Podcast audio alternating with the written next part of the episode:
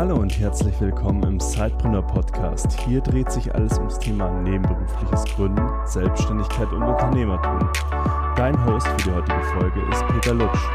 Und jetzt ganz viel Spaß mit der folgenden Episode.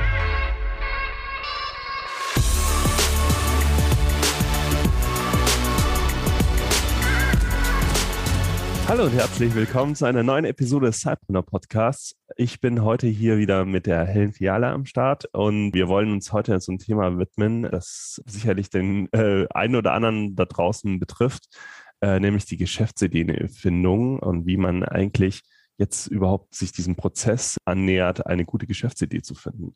Und da gibt es ja ganz viele verschiedene Wege und wir haben heute mal eine spannende Methode mitgebracht, die wir auch gerne im Team immer anwenden. Das ist die Walt Disney Methode.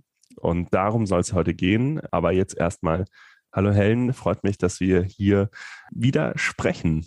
Hallo, lieber Peter. Vielen lieben Dank, dass ich nochmal hier sein darf und ähm, ja, freue mich, die Walt Disney Methode auseinanderzunehmen. Ja, was ist die Walt Disney Methode? Also erstmal ist es eine um, ähm, Kreativitätsmethode, würde ich sagen, oder ja, eine Kreativitätstechnik, die so ein bisschen auf Walt Disney zurückgeht, wobei man es ihm zuspricht. Die Methode selbst ist von Robert Dills sozusagen erstmal ja definiert worden. Was besagt die? Sie hilft einem sozusagen aus drei verschiedenen Blickwinkeln eine Idee, die man hat, ja zu konkretisieren, zu auch ja kritisch zu beurteilen und dann auch herauszufinden, ob das überhaupt zielführend ist. Und mhm. was was hier wichtig ist, sind ist, dass es sozusagen drei Hauptpersonas gibt, die man selbst einnehmen kann oder auch wenn man in einem Team zusammenarbeitet, als äh, Team jeder jeder eine dieser Personen sozusagen spielen kann. Und das äh, wäre zum einen der Träumer. Der ist total subjektiv erstmal und enthusiastisch. Der hat Lust loszulegen, ähm, die Idee zu liefern. Der ist sozusagen der Visionär.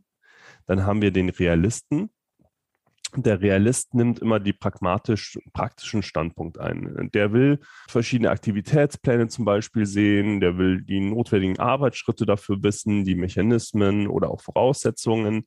Und dann hat man noch äh, den äh, Kritiker als dritte Person, der aus seinem Blickwinkel dann dieses ganze Thema was äh, sozusagen der Träumer als Vision vorgegeben hat, der Realist dann in so praktische Steps runtergebrochen hat, der fordert äh, dann der Kritiker diese ganzen Themen heraus mhm. und versucht konstruktive und positive Kritik daran zu äußern, damit man sozusagen auf die Fehlerquellen äh, kommt in der eigenen Geschäftsidee.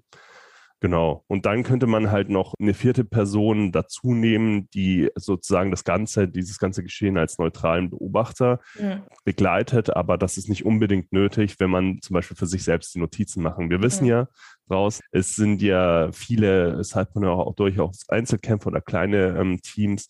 Das heißt, kann entweder selbst jede Rolle einnehmen oder man wechselt sich halt auch in einem kleineren Team dann mit den Rollen mal ab. Ja. Und so kann man ja zu jeder Idee so sich ein bisschen da annähern. Aber jetzt habe ich ganz viel gesprochen vorneweg. Ich glaube, jetzt ist mal Zeit, dass wir das konkretisieren und praktisch auch ein Beispiel klar machen. Und da kommt jetzt, kommst jetzt du ins Spiel hin und kannst es mal ein bisschen so runterbrechen. Gerne. Also vielleicht auch nochmal ganz kurz, um das für alle ein bisschen zu emotionalisieren oder das ist die Brücke, die mir mal hilft. Ähm, äh, ja, wenn ich es für mich selber nochmal klarer haben möchte oder auch im Team erkläre, denkt auch einfach mal an den klassischen Disney-Film. Ähm, da hat man ja oft irgendwie eine Figur, die ja, den Traum hat, total enthusiastisch ist und dann kriegt er meistens irgendeinen Partner an die Seite, der dann irgendwie das smart umsetzen hilft und dann gibt es den Bösewicht. Also das sind diese drei, äh, auch so ein bisschen diese drei Elemente. Und jetzt so ein ganz direktes Beispiel ist zum Beispiel äh, Nähen, kreativ sein, war vielleicht schon immer deine Passion. Ähm, du hast schon viele tolle Stirnbänder und Mützen zum Beispiel für deine Familie und Freunde gemacht und ähm, die innere Flamme in dir sagt einfach, du möchtest das ja, wenigstens zu deinem Side-Business machen und vielleicht später sogar mal zu deinem Hauptbusiness. Und dann wäre jetzt hier setz dich mit dir selber hin sozusagen und du sagst, was ist dein Traum? Du kannst ganz verrückt äh, anfangen. Es ist gibt, dem ist keine Grenzen gesetzt. Was dein Traum, wie viele Mützen, was für eine Art würdest du gerne nähen, verkaufen, vielleicht auch personalisiert, äh, vielleicht international. Mach dir ganz viele Stichpunkte. Diesen Träumen sind keine Grenzen gesetzt. Erstmal irgendwie Ressourcen und Probleme gibt es nicht. Ähm, und dann würdest du die Realistenrolle einnehmen Deine Vision ist erst erstmal festgesteckt, du möchtest bunte, personalisierte Münz, äh, Mützen weltweit nähen und verkaufen. Und ähm, dann käme jetzt äh, der Realist, der sagt, okay, wie können wir das machen? Welche Plattformen gibt es, sodass du nicht selber vielleicht direkt einen Webshop bauen musst? Wie, was sind eigentlich deine Materialkosten und wie viele Mützen müsstest du monatlich verkaufen, damit sich das wieder rechnet? Deine eigene Arbeitszeit kommt damit rein.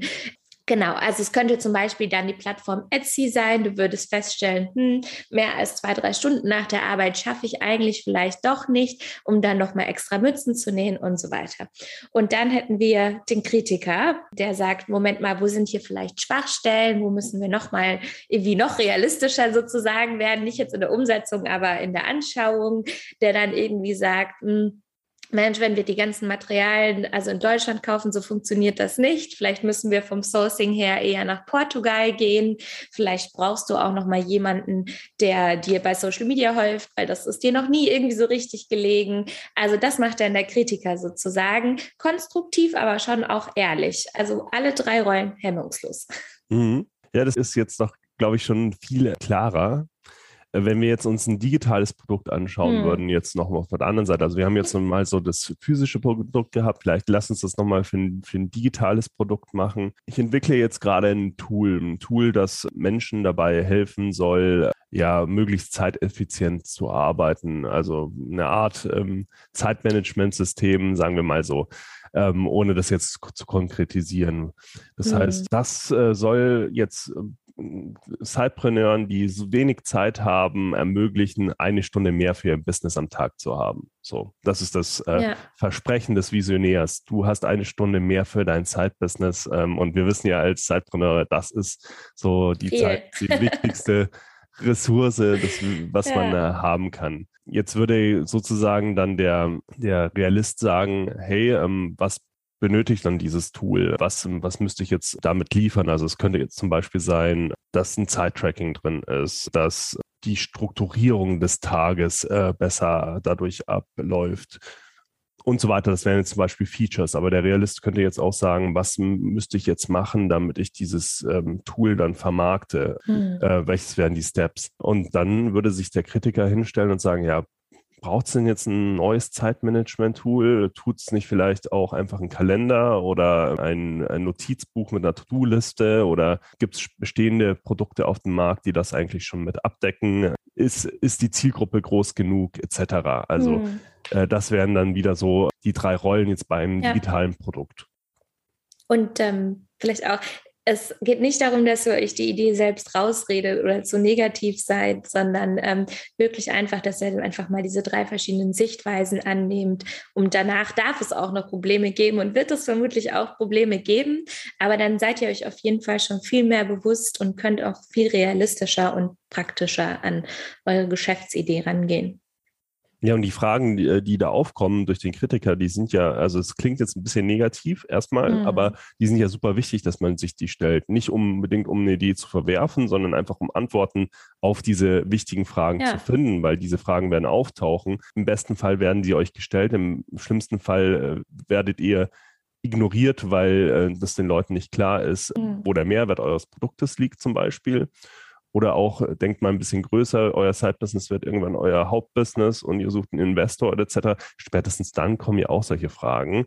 Das heißt, je früher man sich äh, darauf vorbereitet und gute Antworten für sein und Verkaufsargumente eben auch für sein Produkt, ja. für seine Dienstleistung findet, umso besser es festigt ja auch ne, irgendwie deinen eigenen Glauben äh, an dein eigenes Produkt, an deine Geschäftsidee. Dann äh, läufst du nicht wie durch die Gegend und freust dich, dass du eine happy chappy Idee hast, sondern du hast auch für dich selber einfach viel mehr Selbstbewusstsein, dass du das für dich ausgeleuchtet hast. Genau. Und wie gesagt, also das ist ja jetzt nur eine Möglichkeit, sich den, äh, der Geschäftsideenfindung anzu, äh, ja, anzunähern. Also wir werden sicherlich auch nochmal im Podcast die eine oder andere Methode mal besprechen.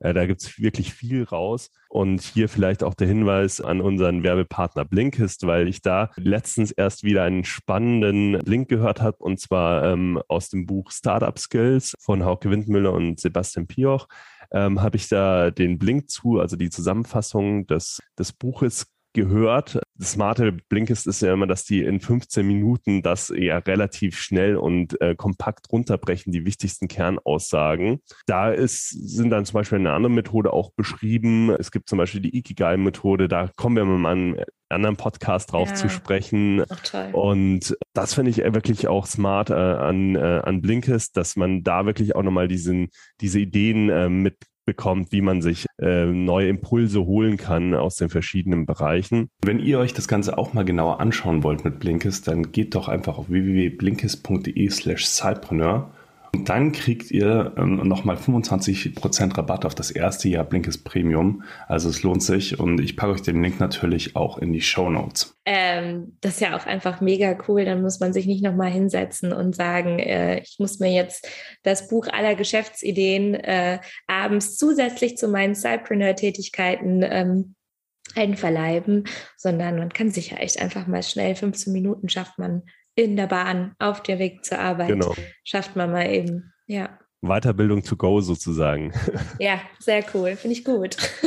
Was mir gerade so einfällt ähm, für die nächste Episode, die wir mal zusammen uns aufdröseln können, ist dann auch diese Geschäftsidee mit anderen Menschen zu diskutieren. Ich finde das auch noch ein spannendes mhm. Thema, weil da ja auch immer diese Frage kommt, wird meine Geschäftsidee nicht geklaut, wenn ich darüber spreche? Wird sie nicht? Cliffhanger. Ähm, warum? Äh, das erfahrt ihr dann in, in einer der nächsten Episoden, wenn wir darüber mal sprechen. Hat mir wieder viel Spaß gemacht heute, ähm, Helen. Und ähm, ja, ich freue mich schon auf eine der nächsten Episoden mit dir. Ja, hat mir auch sehr viel Spaß gemacht. Vielen Dank für die Einladung und wir quatschen ganz schnell wieder. Bis zum nächsten Mal.